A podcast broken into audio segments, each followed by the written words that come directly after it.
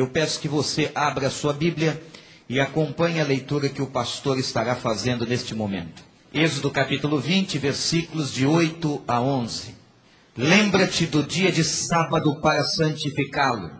Trabalharás seis dias e neles farás todos os seus trabalhos. Mas o sétimo dia é o sábado dedicado ao Senhor, o teu Deus. Nesse dia não farás trabalho algum, nem tu, nem teus filhos ou filhas, nem teus servos ou servas, nem teus animais, nem os estrangeiros que morarem em tua cidade. Pois em seis dias o Senhor fez os céus e a terra, o mar e tudo que neles existe, mas no sétimo dia descansou. Portanto, o Senhor abençoou o sétimo dia e o santificou. Deus nos abençoe. Está diante de nós, então, agora, amados, a quarta palavra mais importante para a vida, o quarto mandamento.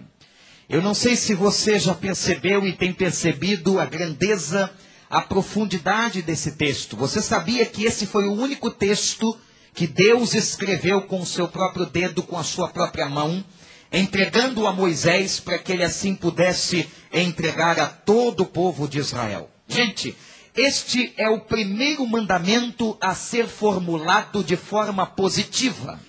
Os outros mandamentos são colocados de uma outra maneira. E este também é o último mandamento dos chamados mandamentos verticais. Isto é, os quatro primeiros mandamentos, entre os dez, os quatro primeiros, falam da relação do homem com Deus. Eles estão numa posição vertical, ligando o homem a Deus. Os seis outros mandamentos falam da relação do homem para com o homem. Está aqui a horizontalidade dos mandamentos. Este mandamento, então, o quarto mandamento, é o último mandamento que fala desta verticalidade, desta relação entre o homem e Deus e Deus e o homem. O que nos ensina, então, este quarto mandamento? Eu quero que você possa para ficar mais didaticamente colocado na sua, nas suas anotações, que você possa anotar três momentos importantes deste texto acerca do quarto mandamento. O primeiro, qual é o significado do Shabá? A palavra Shabá é sábado. Qual é o significado do dia de sábado? Porque Deus ordenou a Moisés que dissesse ao povo que o sábado seria santificado e que nele não deveria acontecer trabalho algum. E é interessante, o texto traz como exemplo a pessoa do próprio Deus. O texto que nós acabamos de ler vai declarar que Deus criou todas as coisas em seis dias e no sétimo dia ele descansou.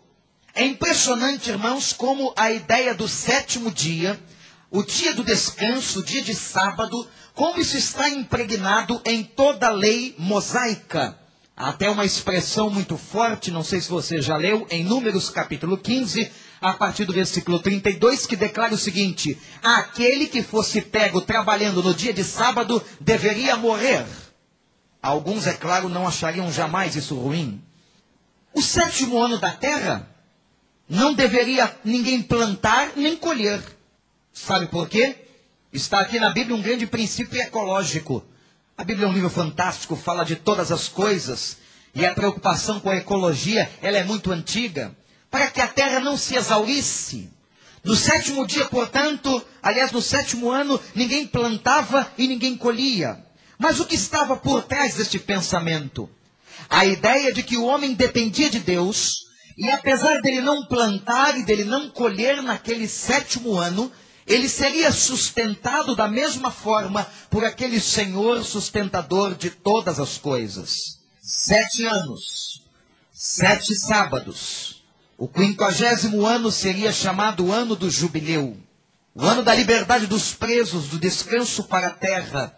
Enquanto Jesus estava no seu ministério, ele viu acontecer, isso está registrado em Lucas capítulo 4, o ano do jubileu. Mas sábado, gente, não se fazia nada. O Mishnah apresenta 39 proibições do que não se podia fazer no dia de sábado. Mas eu achei curioso um comentarista que disse o seguinte: desenvolvimento da sexualidade, isto é, a prática do sexo entre os casais, aqueles que eram casados, era alguma coisa abençoada no sétimo dia. Porque se o sétimo dia foi santificado e abençoado pelo Senhor, Graças a Deus, vamos em frente. Era isso que entendia aqueles rabinos. Mas 39 proibições aconteciam no dia de sábado. Mas o que significa Deus descansou na Bíblia? O que esta palavra quer nos dizer? Deus, gosto da tradução de uma outra Bíblia, que diz assim: Deus se absteve de continuar trabalhando, porque Deus não se cansa. E é isso que diz Isaías capítulo 40: Deus não se cansa, ele não se fadiga como, como homem. Ora, Deus viu que a obra estava completa e ele se absteve de trabalhar, estava encerrada a sua obra, e no sétimo dia, então, ele paralisou todas as suas atividades. Gente, na verdade, o que significa o Shabá? O que significa guardar o sábado? Atenção, o mandamento está falando de tempo. O tempo é uma das coisas mais importantes da vida de cada um de nós. Eu poderia sintetizar cada mandamento que temos estudado com uma palavra. Por exemplo, o primeiro mandamento, a palavra que o sintetiza é a palavra exclusividade. Eu sou o Senhor teu Deus. O segundo mandamento, a palavra que o sintetiza é a palavra imagem. Não farás qualquer imagem de escultura. No terceiro mandamento, a palavra que o sintetiza é a palavra reverência. Não tomarás o nome do Senhor teu Deus em vão. E o quarto mandamento, a palavra que o sintetiza é a palavra tempo. O tempo não é elástico. Minha gente, o tempo voa o tempo corre velozmente. Nós encontramos várias expressões na Bíblia, onde mostram para nós a importância de observarmos o tempo e da velocidade com que o tempo passa. Jesus, quando estava ensinando aos seus discípulos, ele advertiu: trabalhai enquanto é dia, porque a noite vem onde ninguém mais pode trabalhar. O apóstolo São Paulo, ensinando em uma das suas cartas, afirmou: nós temos que aprender a remir o tempo. Remir o tempo na Bíblia é a ideia de administração do tempo. Quantas pessoas sofrem na sua vida e passam uma série de privações pela sua incapacidade de administração no tempo. Mas eu gosto do Salmo 90, que diz assim: Ensina-nos, Senhor, a contar os nossos dias para que alcancemos corações sábios. Você pode repetir isso com o pastor? Ensina-nos a contar os nossos dias para que alcancemos corações sábios. Eu quero dizer uma coisa para você: aproveite seu tempo. Aproveite seu tempo. Mas a melhor maneira de se aproveitar o tempo é na presença de Deus. A melhor maneira de se aproveitar o tempo é tratando do seu tempo com Deus. Gente, nós perdemos o senso de urgência quando nós achamos que ainda há tempo. Uma das frases que o diabo mais gosta de usar para você é dizendo o seguinte: você ainda tem tempo. Ainda há tempo. Você tem tempo de sobra. Isso me faz lembrar aquela brincadeira que a turma faz com os baianos. Tem baiano aqui? Sabe disso? Manhã tem tempo ainda. Dá tempo de casar ainda amanhã. Tem pelo menos 50 anos pela frente. Né? Dizem que os baianos são mais lentos nas suas decisões, mas é claro que isso é uma brincadeira cultural. Muitas religiões consideram coisas diferentes como sagradas.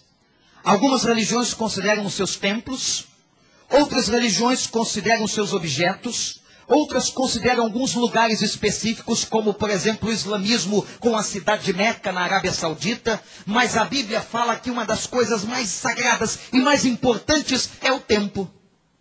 Como é que você vive? Há duas maneiras básicas de se viver.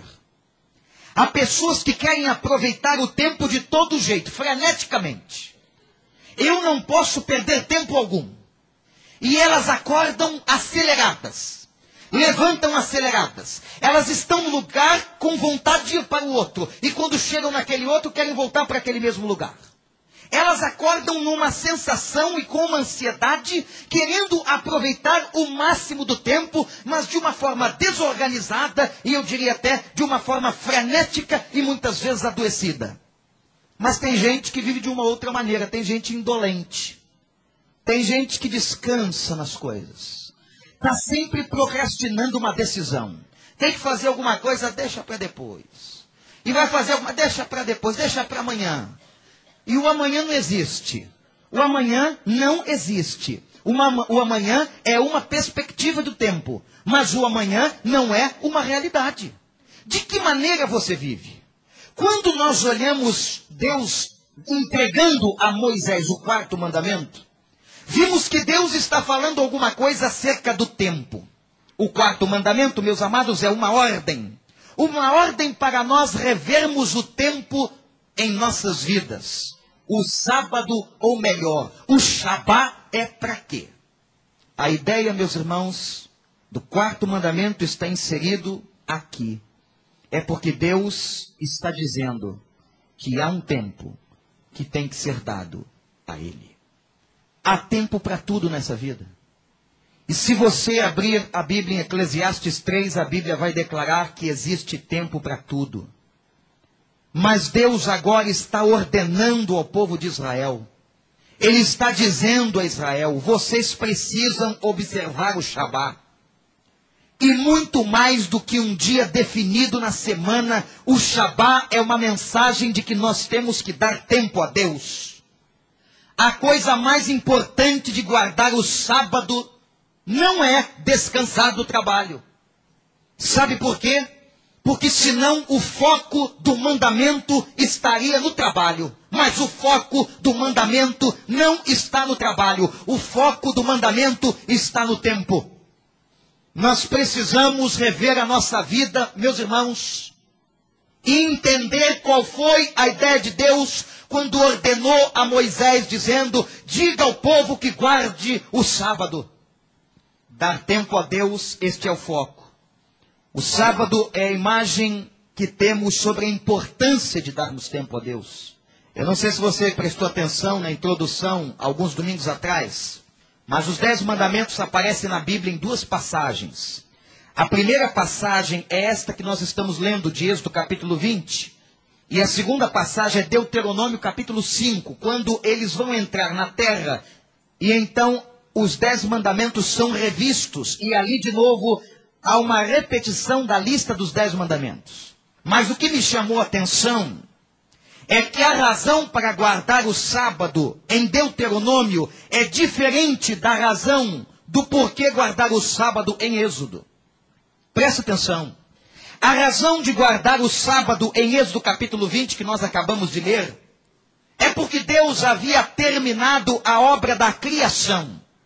A criação fora encerrada. E agora, como Deus descansou no sétimo dia, Deus nos chama atenção para este momento. Mas a razão de Deuteronômio capítulo 5 não é essa.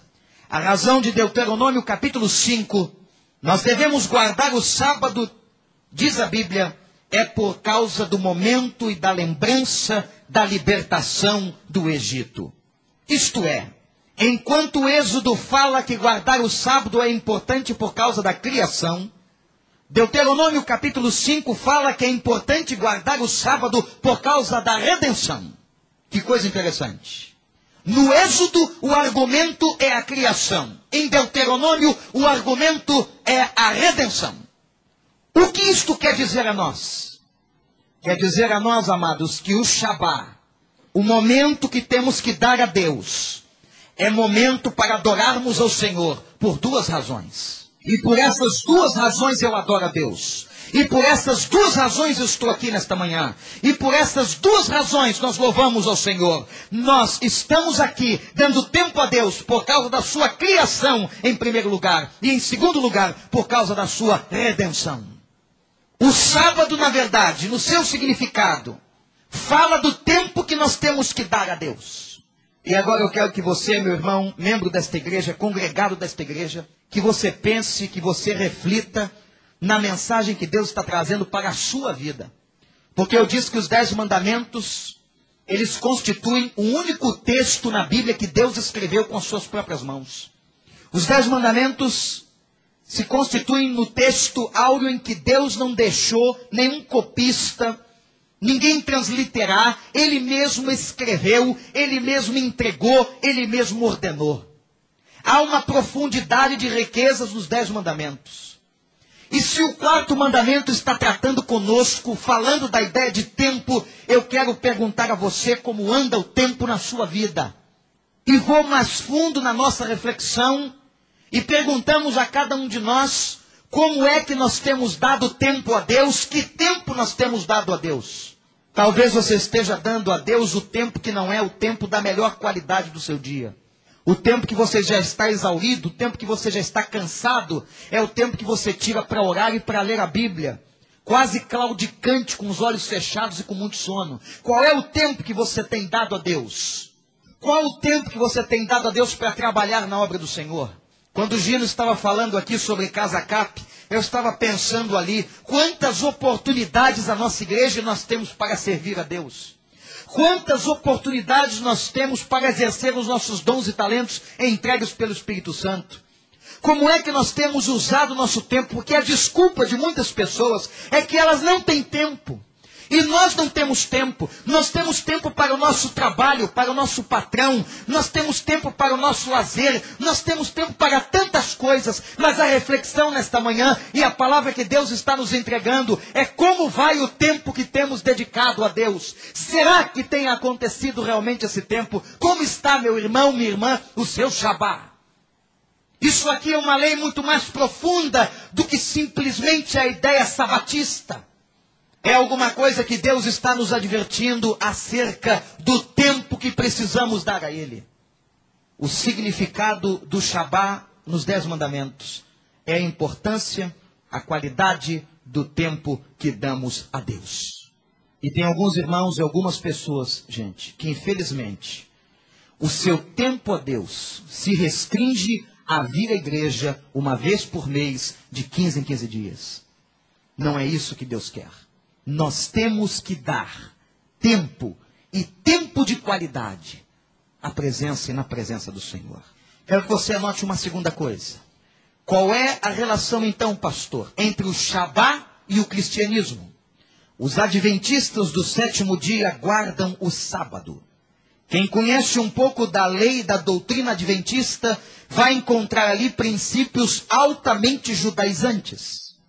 E os adventistas têm uma profetisa. E esta profetisa foi considerada em 1980 no Texas, na Convenção Mundial dos Adventistas do Sétimo Dia, como uma profetisa que está à altura de todos os profetas da Bíblia, inclusive de Cristo. Porque Cristo é visto no Adventismo como um profeta. Por isso que muitos não consideram os adventistas como cristãos, mas como judaizantes. E a senhora Ellen White, a profetisa dos adventistas, a maior profetisa que eles consideram, declara ter tido uma visão, e nesta visão ela recebeu uma advertência de Deus e uma revelação dizendo que os cristãos pecando contra Deus e sem autorização, mudaram o dia de sábado, não reverenciando o sábado, e que todos deveriam guardar o Shabá, como está escrito nas páginas do Velho Testamento. É por isso que os adventistas do sétimo dia guardam o sábado. Mas o que aconteceu na história da igreja cristã que o nosso Shabá não é mais o sábado, mas agora o nosso Shabá é domingo. Acredito que lembrem alguns irmãos de uma reflexão sobre doutrina bíblica e sobre história da igreja que fizemos há pouco tempo.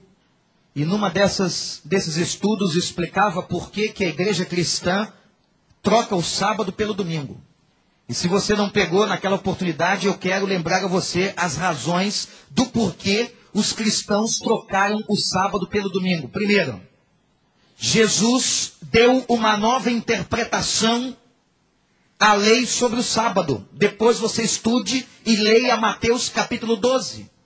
Jesus curava no sábado, Jesus abençoava no sábado, Jesus salvava no sábado, Jesus contrariou todas as leis dos judeus e dos rabinos que de uma forma legalista e radical guardavam o sábado. E ele declara: o sábado foi feito para o homem e não o homem para o sábado. A segunda razão do porquê trocamos o sábado pelo domingo foi porque a ressurreição de Cristo aconteceu no primeiro dia da semana no calendário romano, isto é, aconteceu no domingo, João capítulo 20, versículo número 1. Cristo ressuscitou no domingo. E depois de ressuscitado, vem então a terceira razão. Ele aparece vezes consecutivas aos discípulos. A primeira vez em João capítulo 20, versículo 19, ele aparece no primeiro dia da semana, quando os discípulos estavam reunidos. Vejam a expressão: os discípulos já estavam reunidos. Isto é, começa a acontecer uma prática no seio da igreja cristã que nascia de estar reunida no dia de domingo por causa da ressurreição. O nosso Senhor ressuscitou hoje. Hoje é domingo e nós vamos estar reunidos. E ele apareceu. E a segunda aparição de Cristo ressuscitado acontece também num domingo, no primeiro dia da semana, diz a Bíblia, e os discípulos estavam novamente reunidos. João capítulo 20, versículo 26. A quarta razão do porquê que nós trocamos o sábado pelo domingo é que o início do ministério do Espírito Santo se deu no domingo. Eu não sei se você percebeu Atos 2:1 no quinquagésimo dia após a Páscoa era o dia de Pentecostes. E o quinquagésimo dia após a Páscoa significava sete sábados. Sete vezes sete, quarenta e nove. Ora, o quinquagésimo dia, o dia de Pentecostes, era então o primeiro dia da semana, domingo. A quinta razão. Por que, que nós trocamos o sábado pelo domingo? É que a própria igreja primitiva começa a se reunir. E não só em Atos capítulo 2, nós vamos perceber ali a igreja reunida. O primeiro sermão da igreja aconteceu publicamente num domingo. As primeiras conversões se deram no domingo, os primeiros batismos se deram no domingo, leia o capítulo 2 de Atos, mas diz o apóstolo São Paulo em 1 Coríntios 16, e no primeiro dia da semana separem as ofertas. 1 Coríntios, capítulo 16, versículo 2. E ainda a Bíblia declara, em Atos 20, que no domingo os cristãos celebravam a ceia do Senhor no partir do pão e nas orações. A igreja cristã então entende que o Shabá era alguma coisa muito mais profunda do que exatamente a guarda do sábado. E foi quem? Quem oficializou o domingo só podia ter sido o imperador romano. Se nós estamos pautados num calendário romano, foi então o imperador Constantino que, pelo ano 300 depois de sua conversão, ele estabeleceu que agora o dia do descanso, o dia de adoração dos cristãos, seria o domingo e ninguém mais faria qualquer trabalho no Império Romano, mas o domingo seria então o dia do Senhor. Eu gosto da explicação de Watson, um grande teólogo. Ele fala alguma coisa impressionante. Ele diz o seguinte: a grande razão para a mudança do sábado para o domingo é porque nele repousa o mistério da nossa redenção. A grande razão do porquê trocamos o sábado pelo domingo é a vida de Cristo, é a morte de Cristo, mas acima de tudo, a ressurreição de Cristo. Enquanto o sábado era o memorial da criação, como vimos em Êxodo, o domingo é o memorial da nossa redenção. Louvado seja o nome do Senhor. Enquanto o sábado é o fim da obra criada, o domingo representa o fim da obra redentora, o momento em que Deus completou a sua obra na redenção de Cristo, na ascensão do Senhor e na sua ressurreição. O domingo é do Senhor. Existe aqui então, irmãos, agora duas ideias. Existe a ideia do dia físico, o domingo, para nós. E por todas essas razões que eu acabei estabelecendo aqui e mostrando aos irmãos, o domingo é um dia específico e consagrado a Deus. O que você fica fazendo em casa domingo mais interessante do que exclusividade para o Senhor? O que será que nós fazemos de mais importante no domingo do que estarmos na presença de Deus. A ideia de que há um dia literal, um dia em que realmente o povo de Deus se reúne, em que o povo de Deus celebra, em que o povo de Deus jubila pela criação e pela redenção. O domingo é este dia. O domingo, o lugar de crente no domingo é na igreja. Eu não sei onde você anda. E às vezes, às vezes a gente senta aqui e um comenta com o outro. Olha quem está chegando. Deve ter uns 15 dias que não aparece. Esse ainda vai bem. Olha, aquele tem uns seis meses. E às vezes nós ligamos para as pessoas, fazemos um trabalho, irmãos, como temos feito meticulosamente, onde estão as nossas ovelhas? Temos ligado para aqueles que estão longe. Temos feito o que a Bíblia manda de tentar trazer de volta para o aprisco. Porque se Deus estabelece o dia do Shabá, se a Bíblia fala da realidade de igreja, é porque esse negócio deve ser importante para a gente. Eu não sei o que está na tua cabeça, não sei o que você pensa, não sei o que você entende da palavra, mas vai por dedução lógica. Se o Senhor estabeleceu o Shabá e se estabeleceu a realidade da congregação e da igreja, é porque este negócio deve ser importante para a gente. Deus não precisa de adoradores. Mas nós, como adoradores, precisamos adorar. Deus não vai morrer se você não adorá-lo. Deus não deixará de ser Deus se você não vier à igreja. Mas quem perderá com tudo isso é você, por não ter entendido que a alma humana precisa estar na igreja. E nós precisamos estar juntos. E hoje e o domingo foi consagrado na história. É dia do Senhor o que você faz no domingo. Mas eu disse que temos duas realidades aqui estabelecidas. E a segunda é a ideia, a ideia virtual do Shabat. É o tempo que nós damos para Deus. E agora eu não estou falando só do domingo. Eu estou falando da segunda, da terça, da quarta, da quinta, da sexta, do sábado. E a pergunta é a seguinte: qual o tempo que você tem dado para Deus? Pastor Pascoal Pirangini, pastor da Primeira Igreja Batista de Curitiba, fez uma pesquisa da ordem, ele é presidente da ordem dos pastores, lideraram uma pesquisa entre líderes de várias igrejas e constataram que boa parte dessa liderança não gasta 15 minutos por dia com oração. Num dia de 24 horas, nós somos incompetentes para orarmos por 15 minutos. E nós queremos que as coisas aconteçam, que Deus haja, como nós queremos que Deus faça, que os céus sejam movidos, se nós não temos competência para orar 15 minutos. Quanto tempo você tem dado a Deus no seu dia? Eu não estou falando mais do domingo, porque domingo é sagrado, domingo é do Senhor, domingo é momento de estar com o povo de Deus. A gente não devia nem sair daqui de tarde. Que esse negócio de dormir de tarde o quê? Você dorme de tarde no seu trabalho? Hoje é dia do Senhor, é dia de adoração.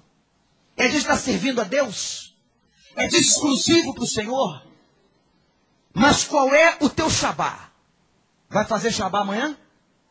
Vai fazer Shabá amanhã? Vai fazer Shabá terça-feira? Tem que fazer. Shabá não é pudim não, hein? Shabá é dar tempo para o Senhor. Shabá é dizer o seguinte: no meu dia aqui, eu vou tirar o melhor momento, a melhor hora, eu vou dar o que eu tenho de melhor, de mais qualidade, para estar adorando e louvando o nome do Senhor.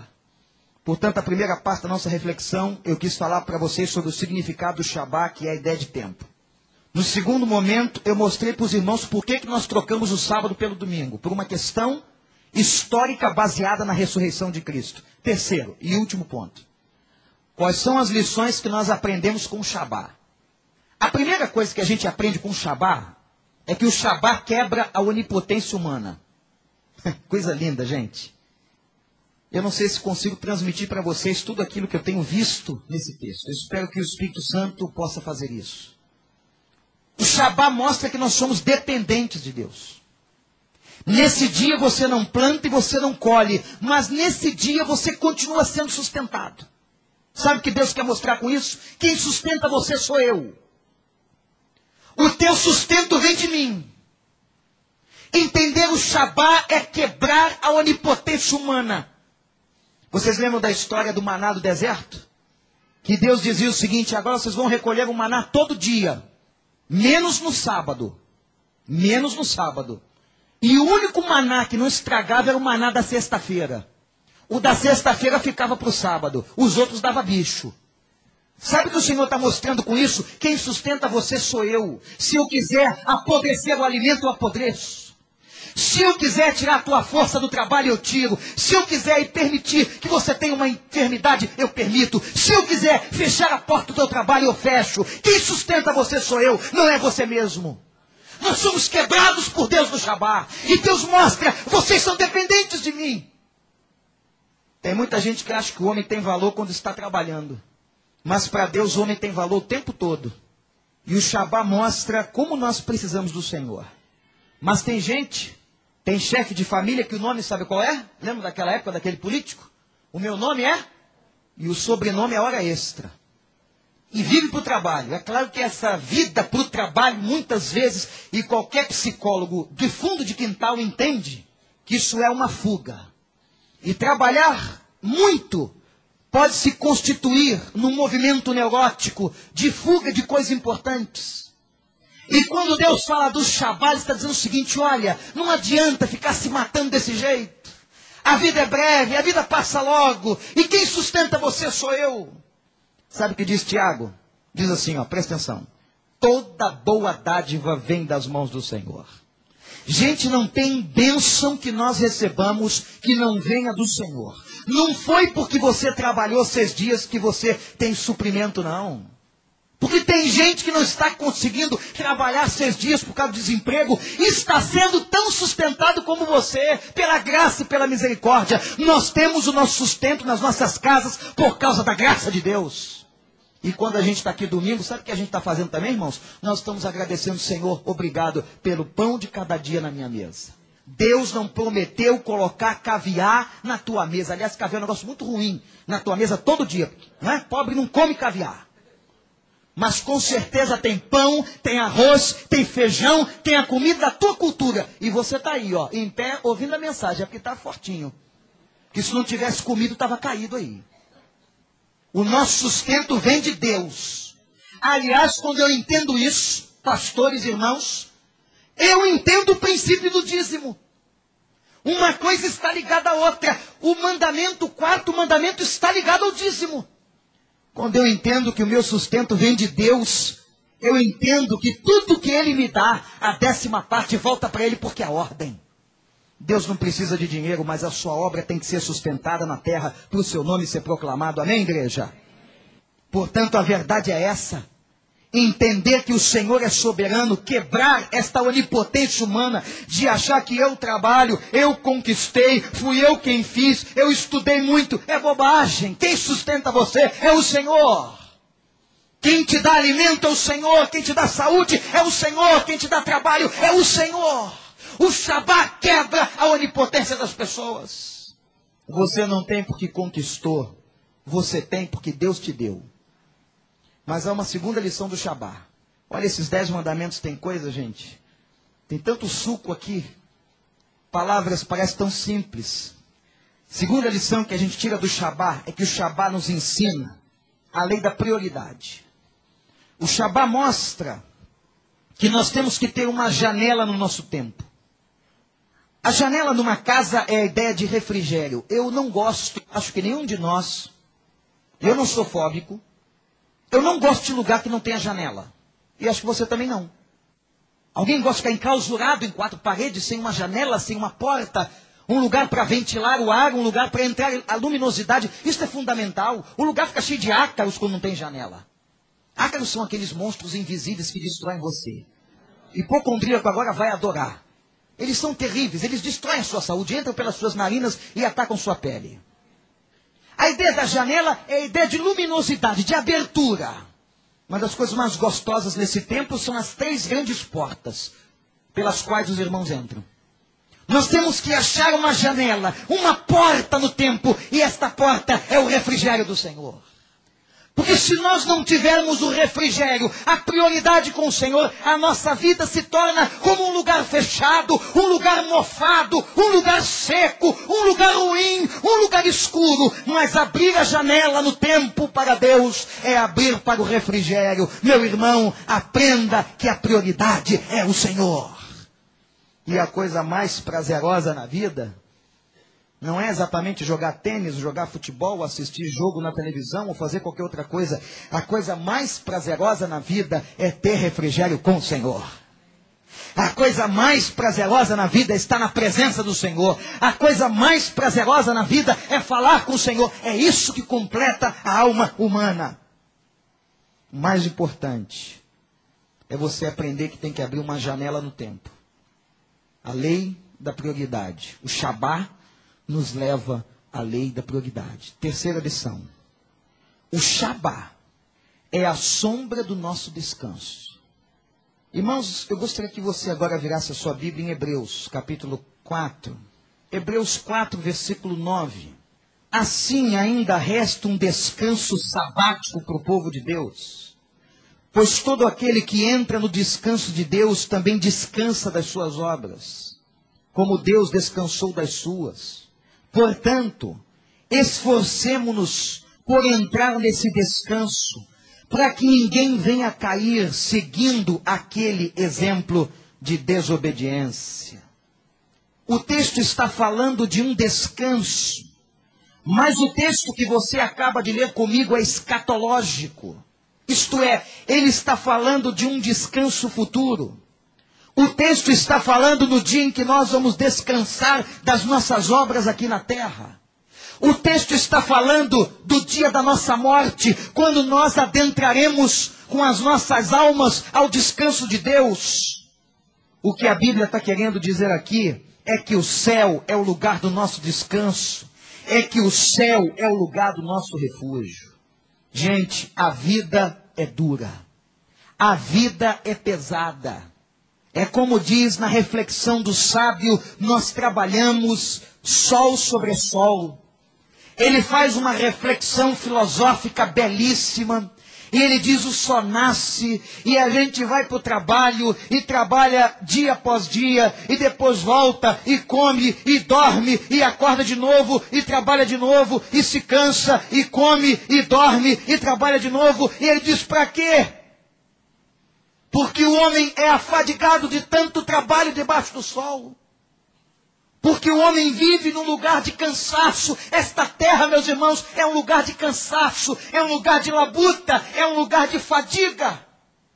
Mas a Bíblia nos promete, isto é lindo, entrando na nossa alma, isto é maravilhoso. Ela nos promete que um dia, pela graça e pelo nome de Jesus, nós vamos entrar no descanso de Deus e as nossas almas vão conhecer o que é paz.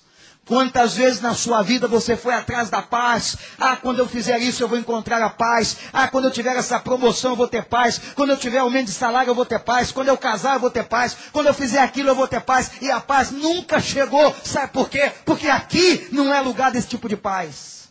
Mas haverá um lugar em que o autor aos Hebreus declara que será o nosso descanso. É uma dimensão de vida que nós não temos ideia. Aqui, gente, é campo de batalha mesmo. Jesus definindo isso aqui disse assim: No mundo vocês só terão uma coisa. No mundo tereis aflições. Aqui é campo de batalha, aqui é campo de labuta, aqui é campo de trabalho. O que isso tem a ver com o Shabá? Sabe o que tem a ver com o Shabá? Presta atenção e guarda isso. O Shabá é a antecipação, é a sombra do descanso que um dia teremos. O Shabá é o momento de refrigério da alma. O Shabá é o céu antecipado. O Shabá é a experimentação daquilo que está por vir. O Shabá é o momento que podemos ver e sentir na nossa carne. Alguma coisa melhor nos espera. E quando a gente está aqui em louvor e adoração, às vezes músicas maravilhosas que mexem com a nossa emoção, a gente percebe, não só por causa da emoção, mas pela promessa, a presença de Deus com a gente, a gente recebeu livramento, recebeu bênção essa semana e a gente chega aqui com o povo de Deus e começa a adorar. Aquele momento é maravilhoso e não dá vontade de parar, não é verdade, irmãos? Dá vontade de ficar aqui. Você sabe por que você tem essa vontade? Esta vontade de voltar todo domingo e de estar com o povo de novo. É porque aqui, psicologicamente, espiritualmente, fisicamente, é onde você experimenta a sombra do dia do descanso. E quando você está aqui, você relaxa. Quando você está aqui, você dobra o joelho e ora. Quando você está aqui, você vê pessoas como você, que sofrem com a labuta da vida, mas continuam crendo. Quando você está aqui, você adora. Quando você está aqui, você ouve a voz de Deus. Quando você está aqui, você percebe a presença do Senhor. Mas quando você amanhã na sua casa abre a janela do tempo e deixa Deus entrar no teu quarto e deixa Deus ter contigo comunhão, você também sente a mesma coisa. É a janela para o céu, é o momento em que você tem a sombra do descanso de Deus. É por isso que nós amamos o Shabá. O Shabá. O Shabá é a sombra, é o petisco, é a água na boca do que um dia vamos ter da parte do Senhor. E há uma última lição que o Shabá nos ensina. O Shabá fala de prioridade, mas o Shabá fala de espiritualidade o que é mais importante na nossa vida são as coisas materiais ou são as coisas espirituais? Como pastor, entender isso, se eu sou físico, se eu sou matéria, como é que eu posso considerar na minha vida as coisas espirituais como as mais importantes? Isso é tão sério que Paulo diz que há dois tipos de crentes: aqueles que são carnais, vivem pela carne, amam a matéria, as coisas da matéria, e aqueles que são espirituais. E o Shabá nos remete à ideia das coisas espirituais. Gente, a história do protestantismo a partir do século XVI, na reforma protestante, é uma história belíssima a ética protestante é uma ética que enfatizou o trabalho, aliás, a visão capitalista, a riqueza dos Estados Unidos da América, hoje sendo a maior potência do mundo, nasceu num berço protestante, quando os missionários vieram da Europa, da Inglaterra e plantaram naquela terra a mentalidade do trabalho, diferente dos colonizadores daqui da América do Sul que plantaram uma mentalidade de exploração, do se dar bem, de levar as coisas, e nós hoje colhemos o fruto desta mentalidade com um povo muitas vezes ocioso, sem visão, preguiçoso. Mas aquele povo da América do Norte enriqueceu com a mentalidade, com a ética protestante do sobre o trabalho. Você pode trabalhar. Você tem que trabalhar. Você deve trabalhar, mas você tem que construir momentos na tua espiritualidade. Teilhard Chardin, filósofo e cientista, diz uma coisa impressionante. Nós não somos seres humanos que temos uma experiência espiritual. Mas diz Teilhard Chardin, nós somos seres espirituais que temos uma experiência humana. Já pensou nisso? Eu não sou um ser humano que tenho momentos de espiritualidade. Não, eu sou um ser espiritual que vou passar 70 anos encarnado nesta terra. Porque na verdade a morte não nos limita e nós continuaremos a viver nós estamos apenas temporariamente numa experiência física, material, existencial aqui, mas nós, diz Terat Jardim, somos seres espirituais. Interessantíssima essa ideia. E nosso tempo nessa terra, gente, presta atenção, é de 70 anos. Eu acho curioso que a Bíblia é um livro tão atualizado, e hoje o homem está aí tentando esticar o tempo de existência, não é? Melhora daqui, melhora dali, engenharia genética, é clonagem. Vamos tentar perpetuar o homem como eterno. Vamos inventar a clonagem. E foram lá e fizeram a Dolly. A Dolly morreu. Nós choramos muito. E ela morreu antes do tempo que uma ovelha devia morrer. Essa brincadeira do homem tentar ser Deus nunca deu certo. Mas o homem continua tentando. E muito distante da clonagem, da engenharia genética, a Bíblia diz: o nosso tempo aqui é 70. Há alguns mais fortezinhos que tomaram biotônico Fontoura vai aos 80. Lembra do biotônico Fontoura? Os mais velhos devem lembrar. Mas não vai mais longe, não. Aí você vem assim, ah, pastor, o senhor não sabe. Eu conheço, eu tenho uma avó de 105. Coitada. Eu também conheço. A minha tem 91. E a avó de minha prima fez 100 anos há três semanas atrás. E sabe o que a Bíblia diz? O que resta dessas pessoas é cansaço, enfado. A maioria delas está na cama, não pode mais andar, dependente das pessoas usando fralda geriátrica. A gente é tão egoísta, a gente quer que eles continuem vivendo, né? Ou respirando. Nós os amamos tanto, temos afeto por eles, mas o que resta é canseiro e enfado. Eu me lembro de minha avó. Ela morreu com 88 anos. A outra está viva com 91. E a outra começou a dizer a mesma coisa que a, aquela dizia. Talvez você já tenha ouvido isso da sua. Eu já perguntei para Deus o que, que eu estou fazendo aqui. Qual é o propósito? Eu não trabalho, eu não produzo, eu não estudo, eu não ando, eu não falo, eu não saio. Eu não tenho qualquer significação. Cansaço e enfado. Gente, o Shabá nos chama a atenção e nos faz ver uma coisa. A vida é breve. Você lembra que no outro dia você tinha 18 anos? Mas parece ontem que eu voava na ponta esquerda do campo veloz, fazendo dezenas de gols me tornando um dos maiores artilheiros da história de Jacarepaguá. E hoje, Pastor Ronald, já tem três anos que a coluna não me deixa jogar futebol. Já viu o cara acordar com dor nas costas? Nunca vi isso. E alguém diz para você, é a idade. No outro dia peguei um motorista de táxi, fiquei muito chateado.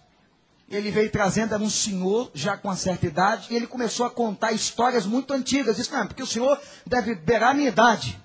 Eu disse, eu devo estar arrasado. A viagem deve ter me feito mal, olhei no espelho, estou acabando.